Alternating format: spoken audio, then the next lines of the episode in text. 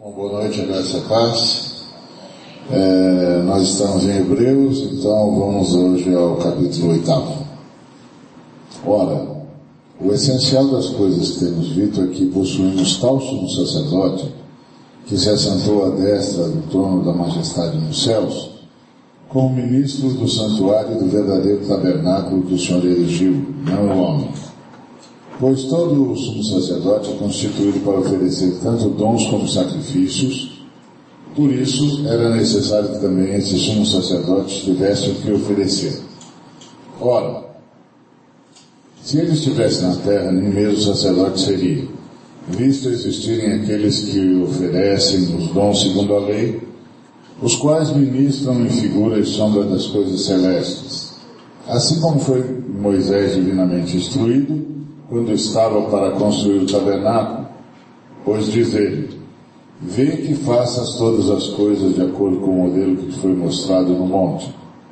Agora, com efeito, obteve Jesus ministério tanto mais excelente quanto é ele também mediador de superior aliança instituída com base em superiores promessas. Por quê?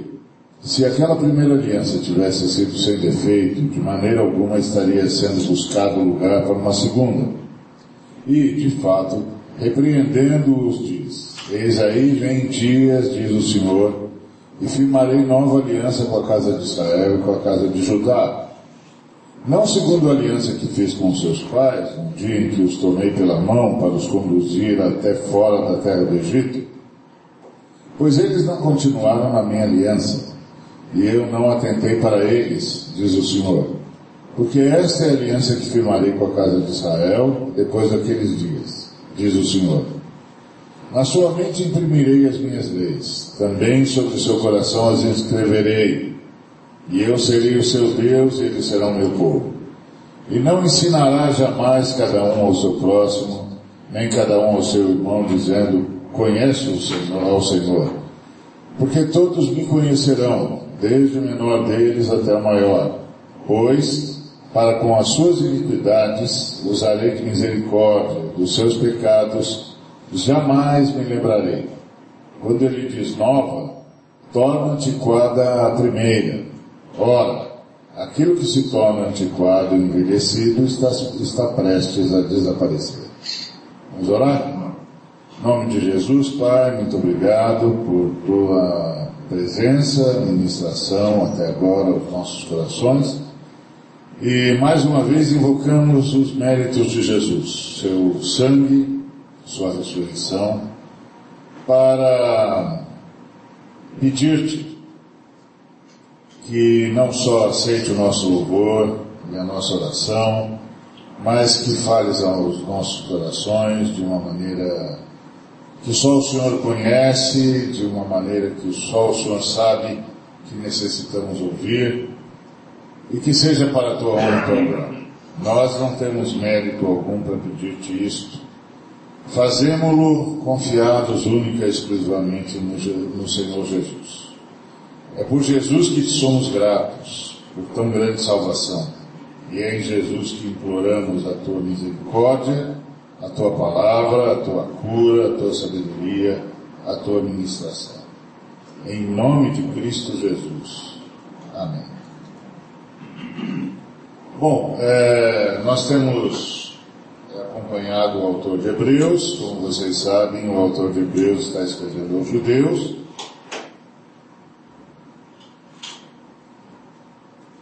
nós temos acompanhado nesses oito capítulos. E, quer dizer, sete, né? Vamos ao oitavo agora. E, e o nosso irmão, ou irmã, porque nós não sabemos quem escreveu o livro aos Hebreus, ah, continua falando sobre a superioridade da aliança celebrada por Jesus. E, e como a aliança celebrada por Jesus é assumidamente superior à aliança celebrada com Moisés e Arão no deserto.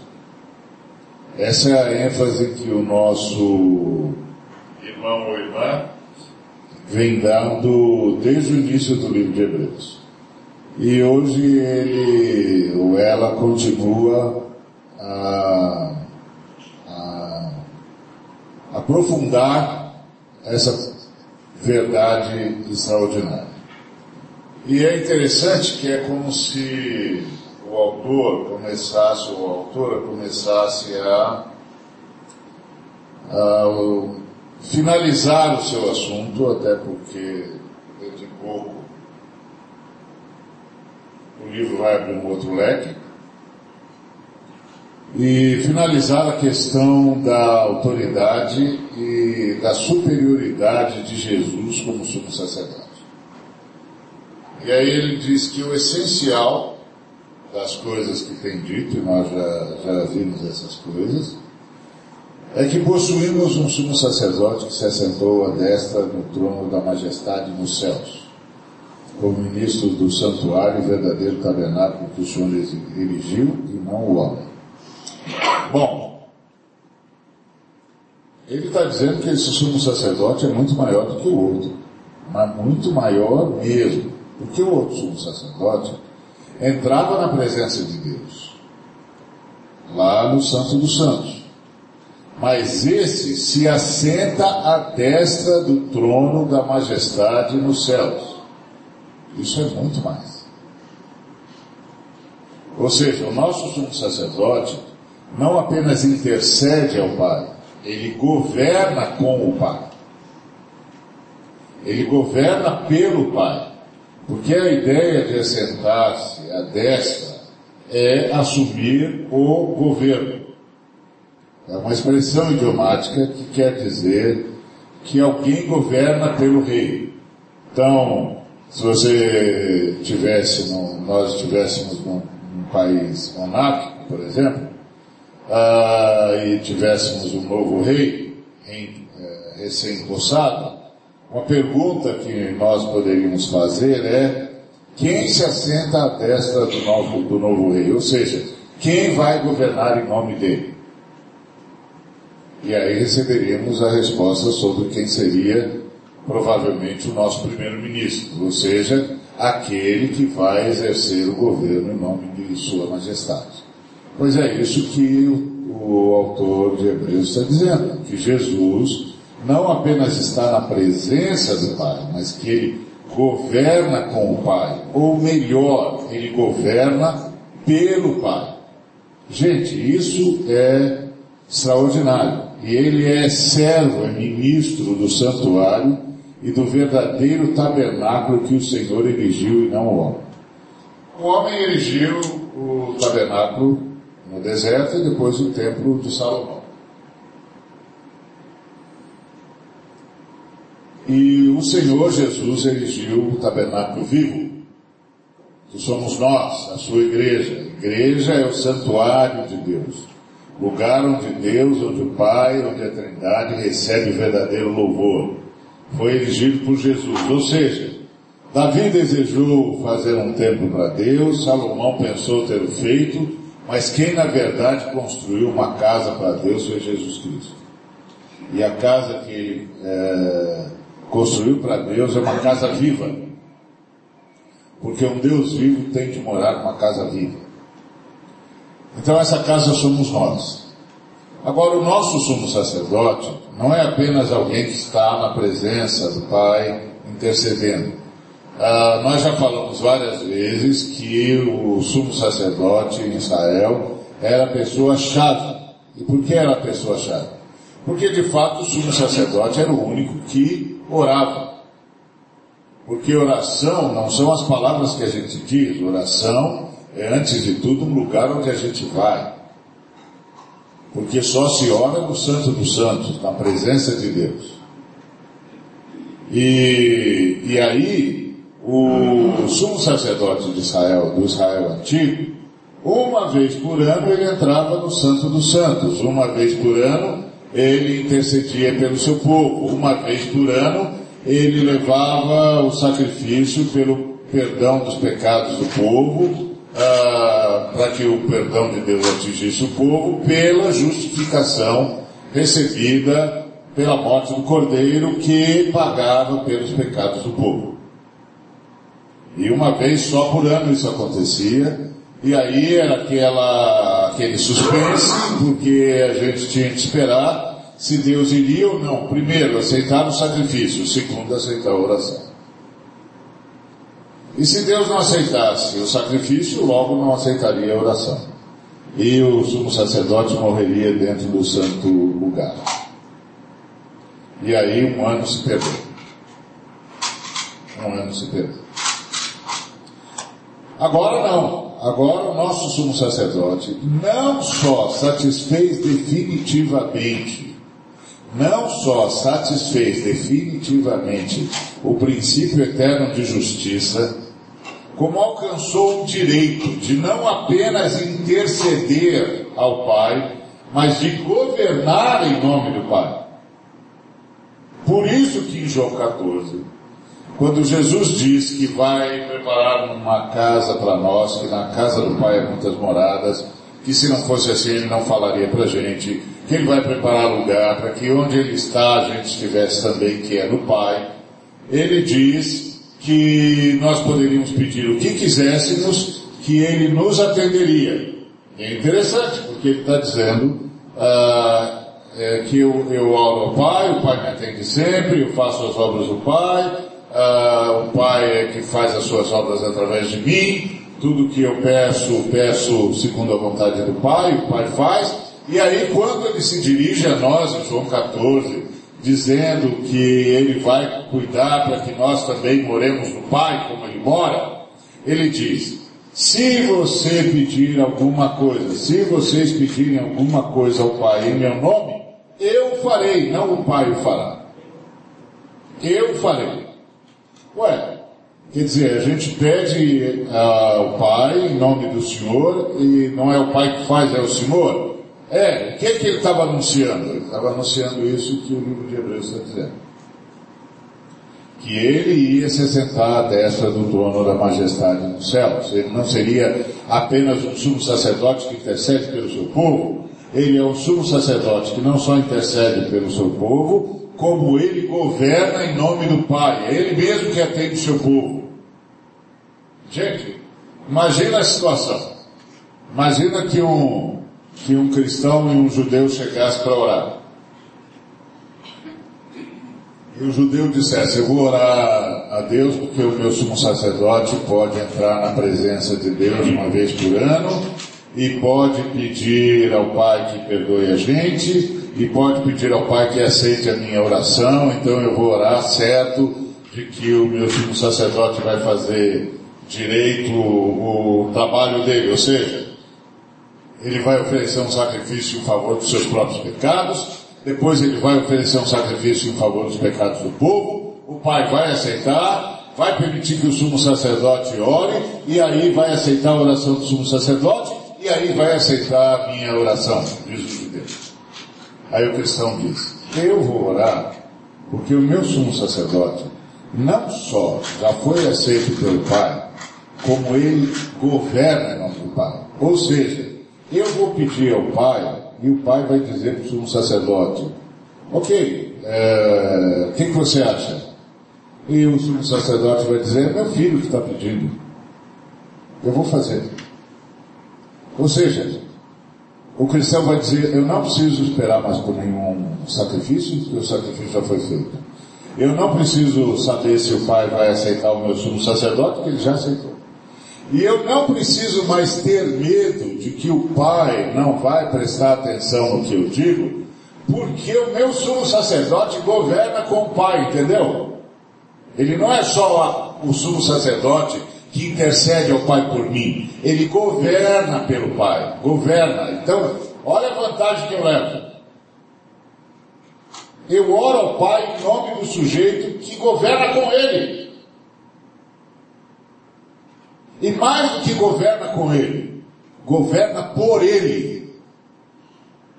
Ou seja, diria o cristão, esse medo que você tem, se o pai vai ou não vai aceitar a oração, se ele vai ou não vai ouvir, se o seu sumo sacerdote vai ou não vai ser aceito, esse medo eu não tenho.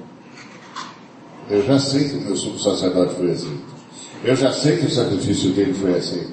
Eu já sei que a oração dele é aceita. Eu já sei que tudo que ele fala acontece. Isso é oração. Oração nasce desse tipo de consciência. Nós estamos orando ao Pai em nome do Filho que governa com Ele. Nós estamos orando ao Pai em nome do Filho que governa por Ele. A nossa oração é ouvida. Pode ser que o Senhor diga não para a nossa oração, porque é o melhor para nós. Mas nunca vai acontecer do Senhor não ouvir a nossa oração.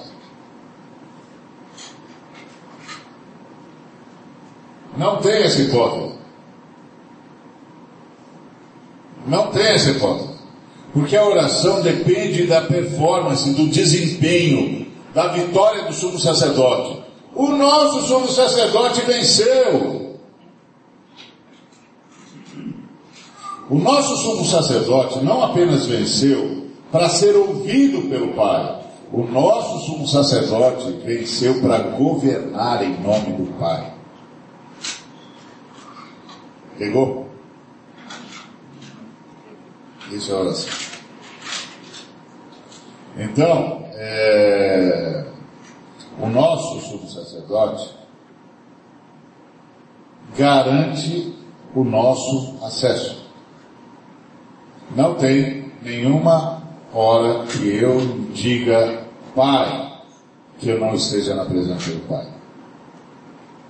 Não tem a ver com os meus méritos tem a ver com os méritos do meu sumo sacerdote. O meu sumo sacerdote tem tanto mérito que ele não é apenas o melhor de todos os intercessores. Ele é o sujeito que responde a própria oração da face. Porque ele ganhou o direito de governar ao lado do Pai. E mais, ele ganhou o direito de governar pelo Pai. Então nós estamos nadando em mar de almirante. Não tem crise. Nossa oração é ouvida. Nós somos aceitos, não tem crise. O nosso sumo sacerdote governa em nome do Pai. Agora, o que nós precisamos aprender é o que é oração. Oração é uma, é uma ferramenta missiológica.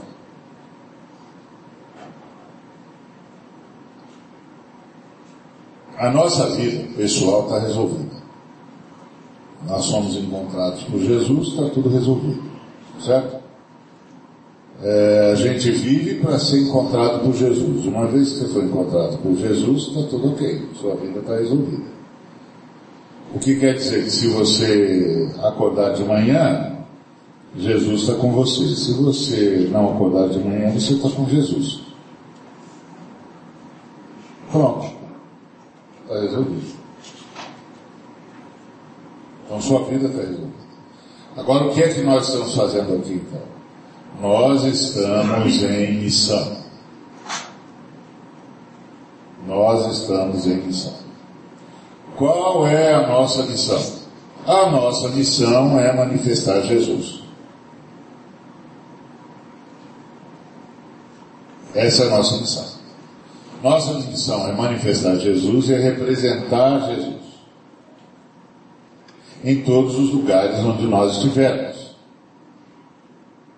Essa é a nossa missão. E essa, se a gente cumprir essa missão, a gente vai mexer com o mundo, a gente vai mexer com a sociedade, a gente vai mexer com tudo que a gente, e tudo onde a gente estiver. Que a gente vai representar Jesus ali, vai manifestar Jesus ali, vai ser Jesus ali. Então essa é a nossa missão. Então nós temos uma missão em relação à fortuna de Deus. Qual é a fortuna de Deus? O universo. Bom, nós não temos acesso a todo o universo, nós temos acesso só ao nosso planeta. Então tem uma porção da fortuna de Deus aqui nesse planeta que é para você administrar. E é para você administrar, para você prestar culto a Deus. Como é que você presta culto a Deus? Você presta culto a Deus. Um, administrando bem essa fortuna que Deus lhe deu para administrar. e administrando em favor da humanidade, em favor da expansão do reino, em favor da comunidade, em favor da sua família. E aí você presta culto, exercendo isso como um culto a Deus. Então, como culto a Deus, você vai administrar o que você tiver de administrar. Se você é empresário, você vai administrar uma empresa. Se você é funcionário, você vai administrar a sua área de trabalho. Se você é profissional liberal, você vai administrar a parte que lhe cabe da fortuna de Deus. Você não está administrando para você, está administrando para Deus. A fortuna é de Deus. Então Deus permitiu que você é, administrasse uma parte da fortuna dele. Você está administrando essa parte da fortuna dele para a glória dele. Portanto, para o bem da humanidade, para o bem da, do, para a expansão do reino de Deus, para o bem da comunidade, para o bem da sua família. E aí você presta o culto, fazendo muito bem essa administração, como se estivesse realmente celebrando tudo como culto a Deus, administrando muito bem essa fortuna para abençoar todos que você tem que abençoar, e oferecendo a Deus a sua oferta como um culto de gratidão pela fortuna dele que você administra. Aí, se você tem essa consciência, então você sabe como orar. Você não vai mais orar dizendo, Senhor, abençoe o meu negócio. Você vai dizer, Senhor, estou administrando a tua fortuna e o diabo está me resistindo. E eu preciso da tua intervenção. Porque nós temos que avançar aqui, Senhor. Para a tua honra para a tua glória. Porque nós temos gente para abençoar, nós temos empregos para manter, nós temos comunidade para abençoar, nós temos reino para expandir. Agora, se você não tem essa consciência, você também não tem essa oração. Porque você acha que realmente é seu. Então você vai orar errado. Porque você não vai orar como servo de Deus, você não vai orar como, como ministro do Cristo, você vai orar como dono do negócio. E o Senhor vai dizer, meu filho, quero ajudar você, mas não sei do que você está falando. Eu não sei do que você está falando. Por que é que você está falando?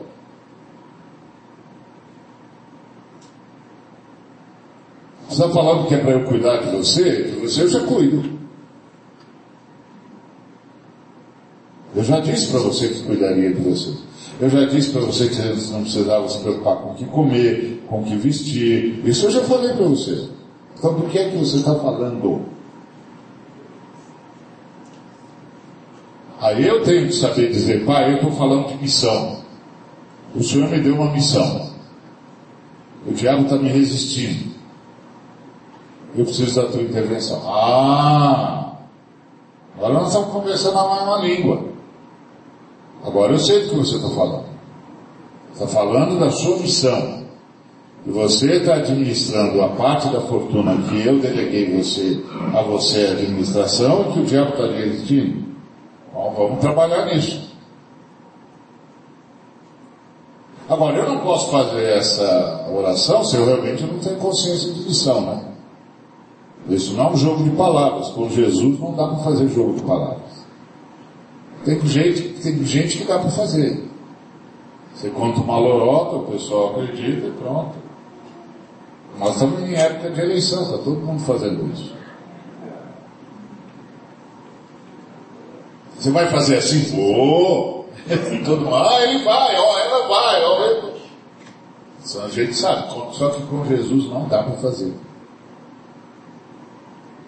Com Jesus não dá para fazer. Vai fazer um jogo de palavras com Jesus? Ele vai dizer, filhão, estou lendo o seu coração. Você vai insistir nessa linha? Está precisando que eu mostre para você o que eu estou lendo? Vou te dar uma chance, vai. Volta a fita e fala a verdade. Volta a fita, estou te dando uma chance, estou lendo o seu coração, meu filho. Volta, voltou? Começa de novo. O que, você veio aqui falar mesmo? Não dá para fazer jogo de palavras com Jesus, é o óbvio ululante, né? Então, então qual é a lógica da vida cristã? É a vida em missão. Quando eu aprender isso, quando todos os cristãos aprenderem isso, nós vamos orar. Porque hoje, de fato, a gente, assim, é que graças a Deus o Espírito Santo intercede por nós, então está tá resolvido. Ele intercede por nós com gemidos inexprimíveis. Eu imagino quantos gemidos ele tem de, de levar a presença do Pai em nosso favor e diante a forma como nós todos oramos. Mas a oração é essa noção de missão. Imagina um cristão, aluno, na faculdade, na, no ginásio, sei lá se existe mais ginásio, seja lá o que for o nome que tem hoje, é, orando. Ele vai orar dizendo, Senhor, eu estou aqui, Estou uh, me preparando para a missão que o Senhor tem para mim. E estou tendo uma grande dificuldade para ser o aluno que eu preciso ser. Mas eu sei que eu tenho de ser, porque eu, o Senhor tem algo para mim. O Senhor tem algo que eu que vou administrar. E o Senhor está investindo em mim. E eu preciso de ajuda. Eu preciso de ajuda, Senhor, para vencer a mim mesmo. Eu preciso de ajuda para aprender o melhor possível porque eu sei que o Senhor está investindo em mim. Para a fortuna do Senhor que o Senhor quer que eu administre. Para a tua honra, para a tua glória, para o bem da humanidade, para o bem da comunidade, para o bem da, da, do, da expansão do reino, para o bem da minha família. Está vendo? Está começando a aprender a orar. Está começando a entender qual é o papel dele na história, qual é o papel dele na terra. Qual é o papel dele na, no dia a dia agora que ele é habitação do Cristo? Aprendendo a orar. A maioria de nós não sabe orar porque nós realmente, ah, muitas vezes, lemos o mundo a partir de nós e não a partir da missão. Então, quando eu leio o mundo a partir de mim, não a partir da missão, eu leio o mundo a partir de um sujeito que eu nem sei quem é. E que eu chamo de eu. Mas quem sou eu? Eu sou um quadro mental que eu desenvolvi, ou que foi desenvolvido é, para mim, ou que eu desenvolvi em parceria com um montão de circunstâncias, e eu me suponho. Deus sabe quem eu sou, mas eu só me suponho. E eu estou eu tô, é, decidindo a minha vida a partir de mim que sou um sujeito absolutamente desconhecido para mim mesmo. É um negócio complicado, não é? Para dizer o mínimo. Então, é, o Senhor Jesus é o ministro do santuário e do verdadeiro tabernáculo que o Senhor erigiu, erigiu e não o homem, que é a igreja. Então ele reina, e aí como é que é a oração? A oração é sempre em favor da missão. E, e quando eu tenho essa noção, eu tenho essa noção, inclusive quando oro, peço que orem por mim por causa da, da minha enfermidade, por exemplo. E aí a minha pergunta é, Senhor, não interessa mais ao Senhor que eu continue executando a missão que o Senhor me deu? Se não interessa, eu estou pronto. Mas se interessa, aplica em mim o efeito curativo das pisaduras de Cristo. Está vendo? Estou aprendendo a orar. A falar com o sumo sacerdote que governa em nome do Pai. É outra história. É outra história. Porque eu não sou o, o, o, o sujeito abandonado na minha história. Eu sou a pessoa com quem Cristo se encontrou. E a quem Cristo encontrou. E a quem Cristo chamou. E a quem Cristo salvou. Então isso me dá uma outra noção de existência. E me coloca em estado de missão. E aí os irmãos intercedem. Se colocam diante da, da, do Altíssimo e do nosso sumo sacerdote em meu favor pedem por mim. Nessa perspectiva da missão. Porque é por isso que eu estou aqui, porque eu estou em missão. Então, ele continuou falando sobre o sumo sacerdote, ele disse que o nosso sumo sacerdote é diferente do sumo sacerdote do tempo de Moisés. Porque o sacerdote do tempo de Moisés é, oferecia os seus, seus dons e o sacrifício, e oferecia sacrifício por si só e tal, e que o nosso sumo sacerdote é, também tem o que oferecer. E o que ele tem para oferecer não está aqui na terra. Não é como o sumo sacerdote de Israel, que oferece do que pode achar aqui. O nosso é, não está aqui.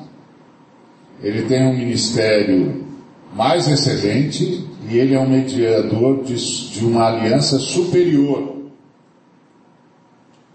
A aliança que o Arão celebrava é inferior à aliança que Jesus celebra. E a primeira aliança tinha defeito. Porque a primeira aliança era só para o cara não morrer, não era para o cara vencer o pecado. Certo? Então lembra a, a situação. Eu cobicei a casa do meu irmão. Pequei. Aí eu pego meu camelo, é, já com quilômetros rodados, e vou lá, pocotó, pocotó, pocotó, em direção a, a Jerusalém, e levo meu cordeirinho para ser morto no meu lugar, porque eu cobicei, a mansão do meu irmão, a casa do meu irmão, seja lá o que for do meu irmão. E, e aí eu tenho que morrer. E aí eu entrego aquele cordeiro o cordeiro morre para eu não morrer. A morte daquele cordeiro me perdoa o pecado que eu cometi, mas não me dá vitória sobre o pecado. Não, to, não me torna uma pessoa que vence a cobiça. Entendeu? Eu estou lá matando o cordeiro que eu cobicei. O cordeiro morre eu não morro. Só que a morte do, do cordeiro garante que eu fui perdoado por ter cobiçado, mas não garante que eu vença a cobiça. Então eu estou voltando lá no meu poisézinho camelo, e quando eu estou virando a esquina perto de casa, para um cara com um camelo zero quilômetro importado, eu cobiço de novo e compro outro camelinho e volto. Esse negócio não para nunca. É melhor morar do lado de, do templo. Que esse negócio não para nunca. Porque o cordeiro garante que eu não morra, mas não garante que eu vença o que me aprisiona. Ou o que me aprisiona. O sacrifício de Jesus garante. A aliança feita no sacrifício de Cristo não tem defeito. Ela não somente evita que eu morra, como vence o que me faz morrer. Me dá uma nova natureza. E agora a natureza antiga pode morrer, porque tem uma nova natureza no lugar. Certo?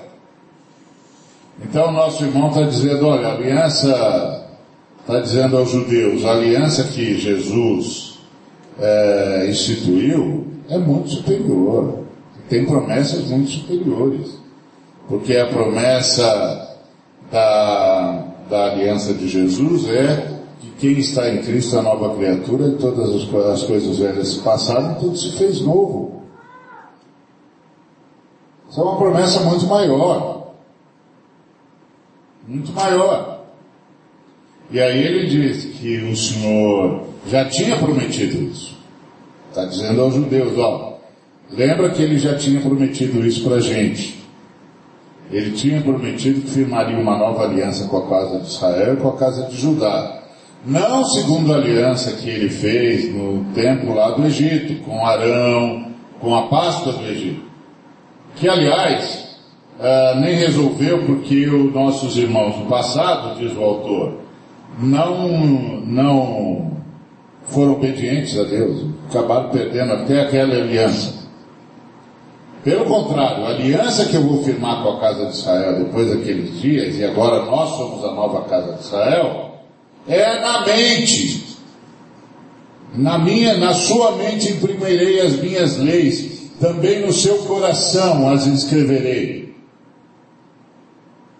Então a gente vai começar a pensar a partir de novos paradigmas e o nosso coração só vai aceitar sentimentos que tenham a ver com Deus. Nós não vamos mais ser enganados pelo nosso corpo. Nós não vamos mais ser enganados pela sensorialidade. Porque agora o nosso coração está ligado ao nosso espírito.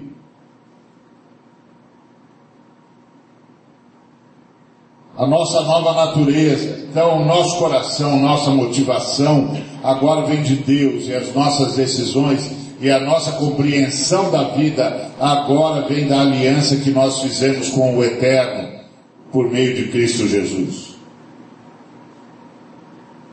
Esse é o ponto.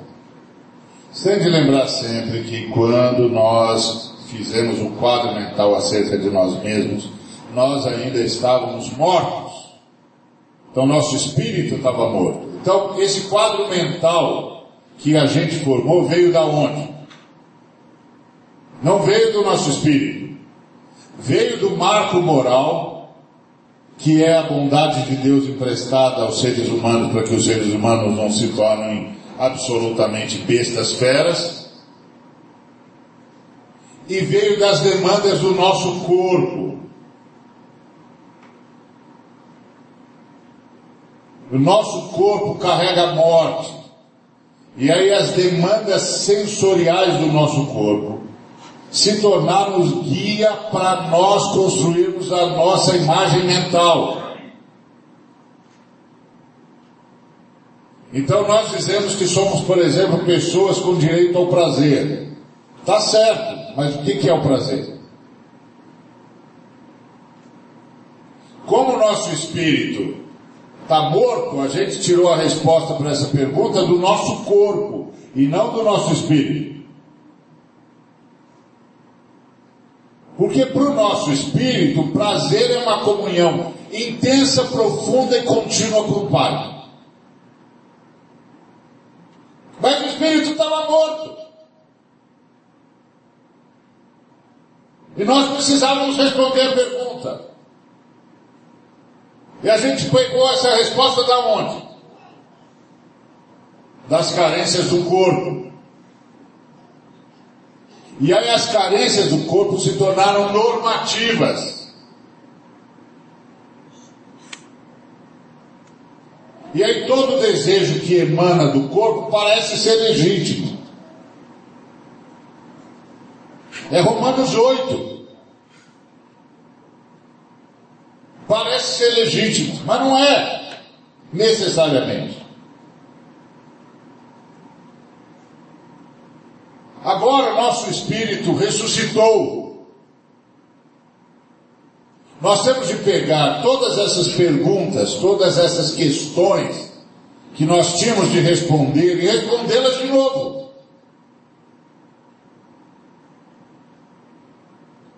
Só que agora nós temos de respondê-las a partir do nosso espírito, redivivo, ressurreto. Para formar de fato um verdadeiro quadro mental para nós. Senão, nós vamos continuar com o antigo quadro mental. E aí, ah, Jesus disse que é para a gente amar o próximo como a nós mesmos, mas quem sou eu? Por acaso eu me amo direito? E quando eu digo que me amo, eu sei a quem, ao que que eu amo? Quem sou eu? Que quadro mental eu construí para estabelecer como identidade para mim?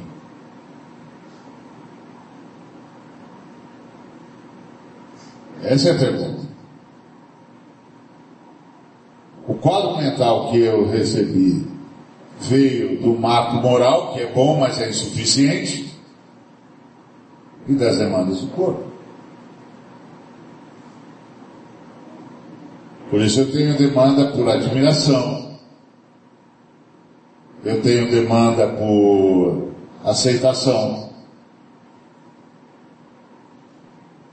Eu demando por um bocado de coisa, que é do corpo. Agora, se a minha demanda vem do espírito, eu já sou um camarada aceito. Fui aceito pelo pai. Eu não tenho mais essa demanda.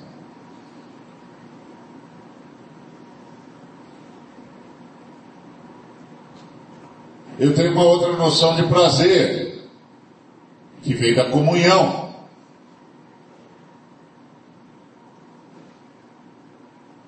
Então eu ultrapasso a demanda do corpo porque eu reconheço que o corpo ainda está marcado pela morte. Eu estou aguardando que o corpo se torne adequado ao meu espírito. E o corpo vai se tornar adequado ao meu espírito na ressurreição.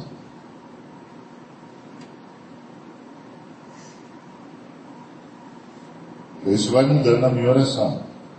Então a aliança que Jesus fez é superior ela não apenas permite que eu seja perdoado, mas permite que eu vença o motivo pelo qual eu fui derrotado.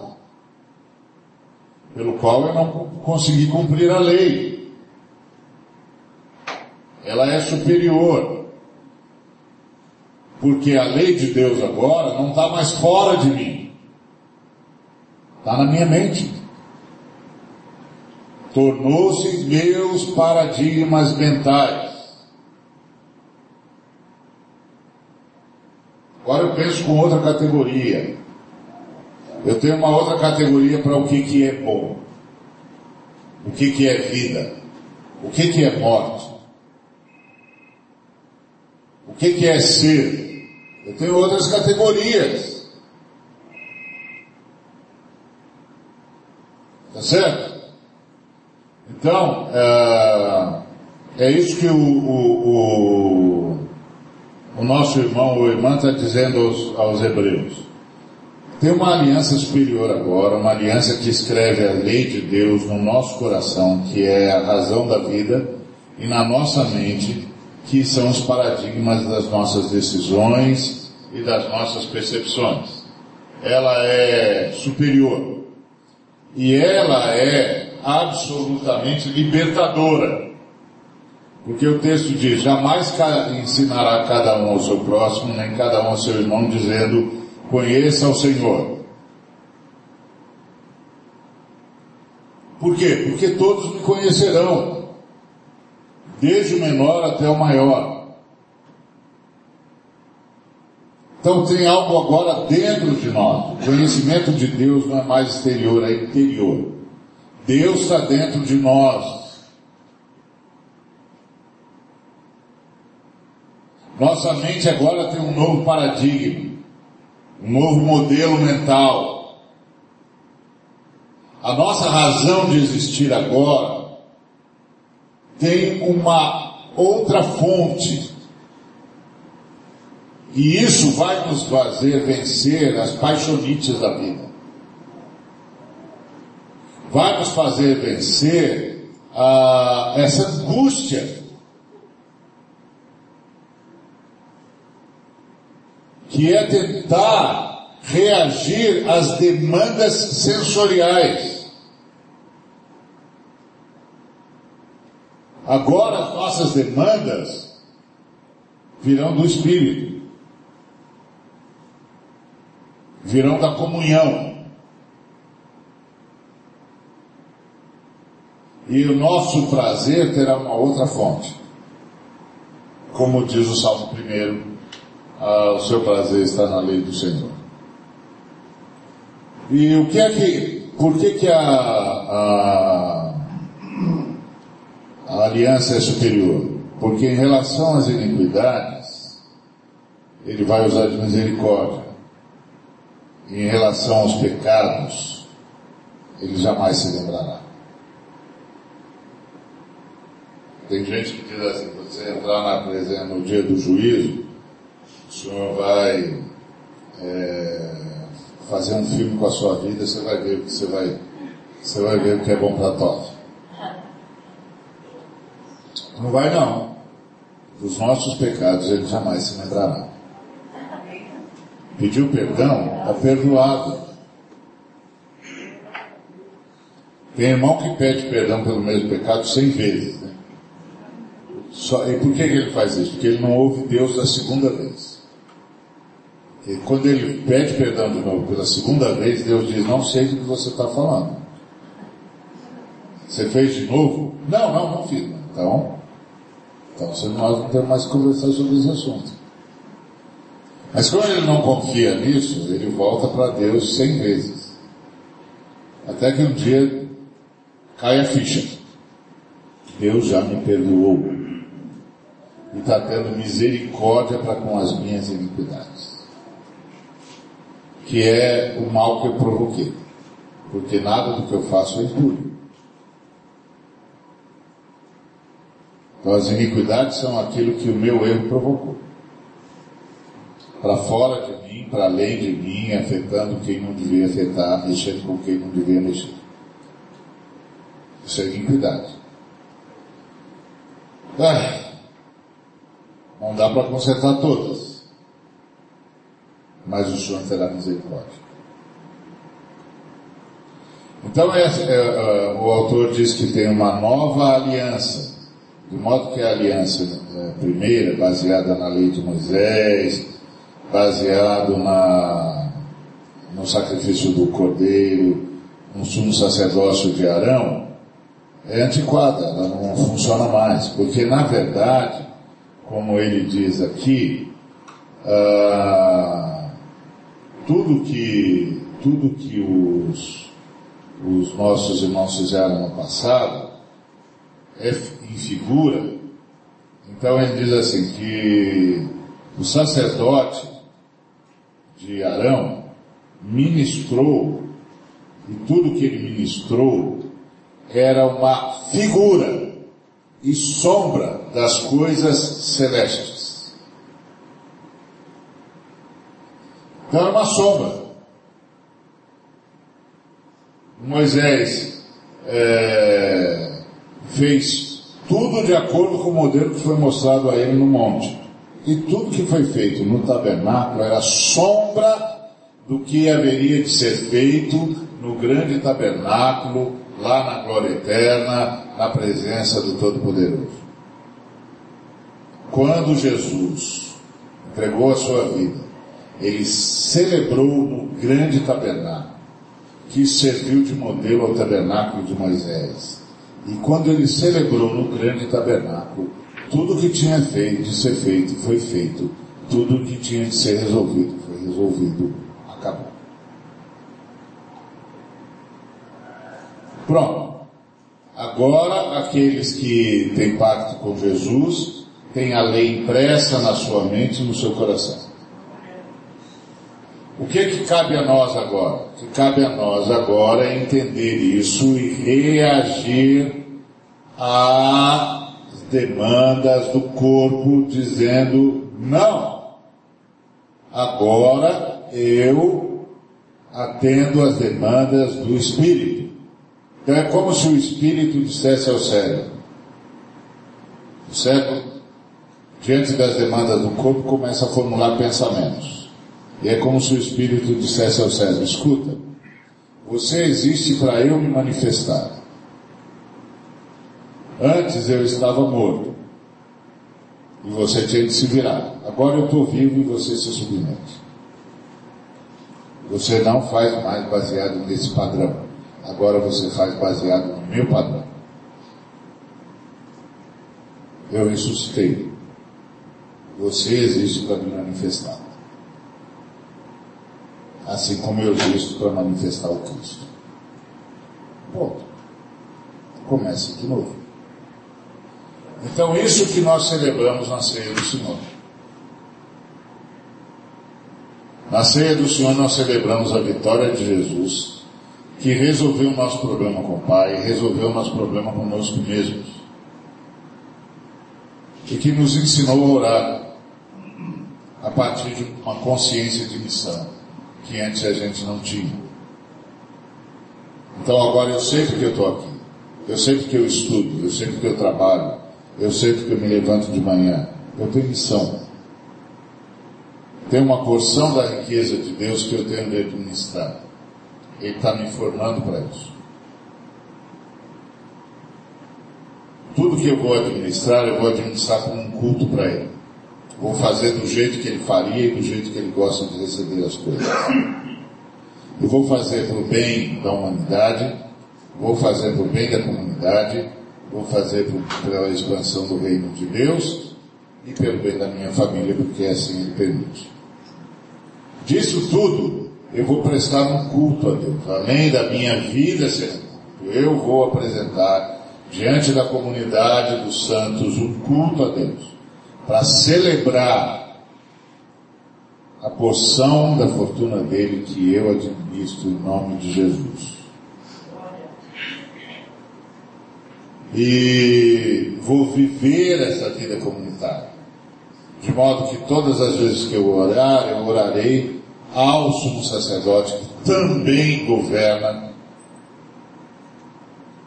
E eu vou orar uh, a partir da minha noção de missão. E não só isso. Eu vou pedir aos irmãos que intercedam por mim, eu vou interceder pelos irmãos. E nós vamos ter porções de missão que serão nossas comunitárias. E cada um de nós tem a sua porção da missão. E é por isso que nós somos uma comunidade. Nós somos uma comunidade que peregrina em missão, em nome do nosso sumo sacerdote que governa pelo Pai. Até que venha o grande dia, quando nós ressuscitaremos, e o nosso sumo sacerdote vai entregar tudo ao Pai e, e Deus será tudo em todos. Pronto. Esse é o nosso caminho. É por isso que nós celebramos a ceia. O que nós celebramos a ceia, na ceia é essa vitória do nosso sacerdote. O que nós celebramos na ceia é que o nosso sumo sacerdote agora governa nome do Pai. O que nós celebramos na ceia é que graças a isso nossas orações são sempre ouvidas. O que nós celebramos na ceia é nossa consciência de missionários. Que a nossa, e o que nós celebramos a, na ceia é a certeza de que podemos contar com o nosso sumo sacerdote para o desempenho da missão que ele nos deu. Transforme toda a sua vida numa missão. Transforme o seu negócio numa missão. Transforme os seus relacionamentos numa missão. Transforme a sua casa numa missão. Transforme o seu casamento numa missão. Transforme o seu relacionamento com os seus pais, com os seus filhos numa missão. Entenda que você está representando Cristo. Represente Cristo. Você pode fazê-lo pelo poder do Espírito Santo, porque o Espírito Santo está morando no seu espírito. E agora, se você for em direção a isso, o Espírito Santo vai sustentar você. Então, se deixe carregar pela palavra de Deus e saia do barco. Porque foi assim que, que Pedro saiu do barco. Ele não saiu do barco porque ele era corajoso. Ele saiu do barco porque ele foi carregado pela palavra de Deus. Quando você se deixa carregar pela palavra de Deus, o Espírito Santo leva você. Passe a ver agora a sua vida como um culto. Passe a ver agora as coisas que você administra como uma missão. Para a glória do Pai, para o bem da humanidade, para a expansão do reino, para o bem da comunidade, para o bem dos seus. Nessa ordem. Porque é a ordem do serviço. A fé cristã é uma fé de ministração, é uma fé de serviço. É nessa ordem. Para o bem da humanidade, para a expansão do reino, para o bem da comunidade, para o bem da sua família, para o seu bem. Nessa ordem.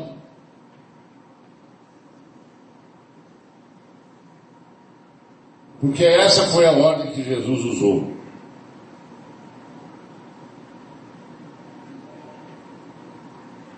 Se você fizer isso, você vai orar certo. Você vai orar com a consciência certa.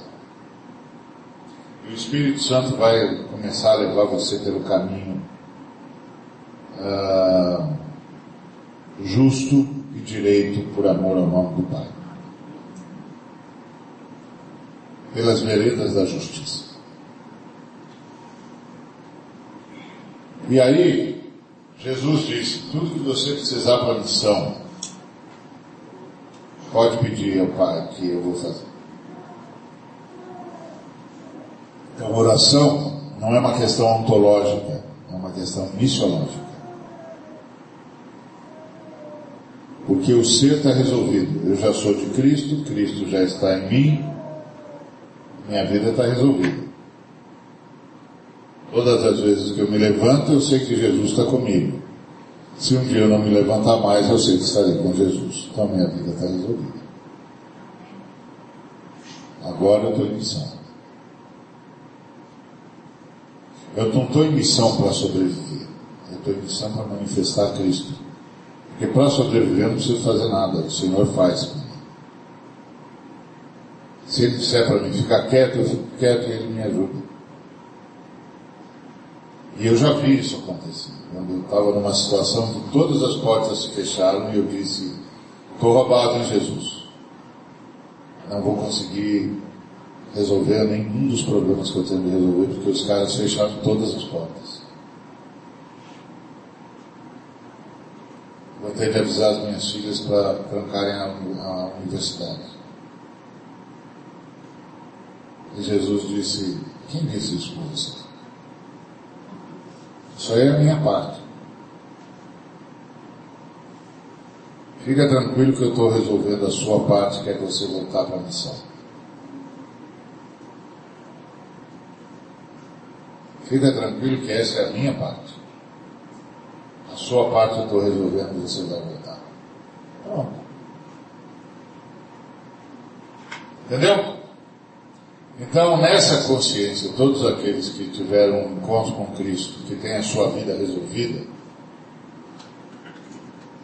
que têm certeza de que todo dia que levanta, Jesus levanta consigo, e se um dia não levantar, não tem problema porque vai estar com Jesus, essa mesa é para você. Se você não tem essa certeza, sugiro a você que fale com Jesus e diga para ele que você quer entregar a vida nas mãos dele e quer ter essa, a sua vida resolvida.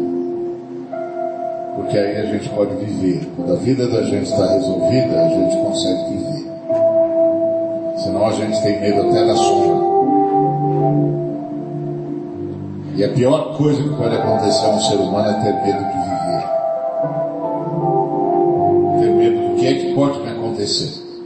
Ah, não pode me acontecer nada. Minha vida está resolvida. Pode acontecer com a minha missão? Pode, mas se acontecer com a minha missão é porque o Senhor já não precisa mais de mim aqui. Eu vou esperar a ressurreição do vaso,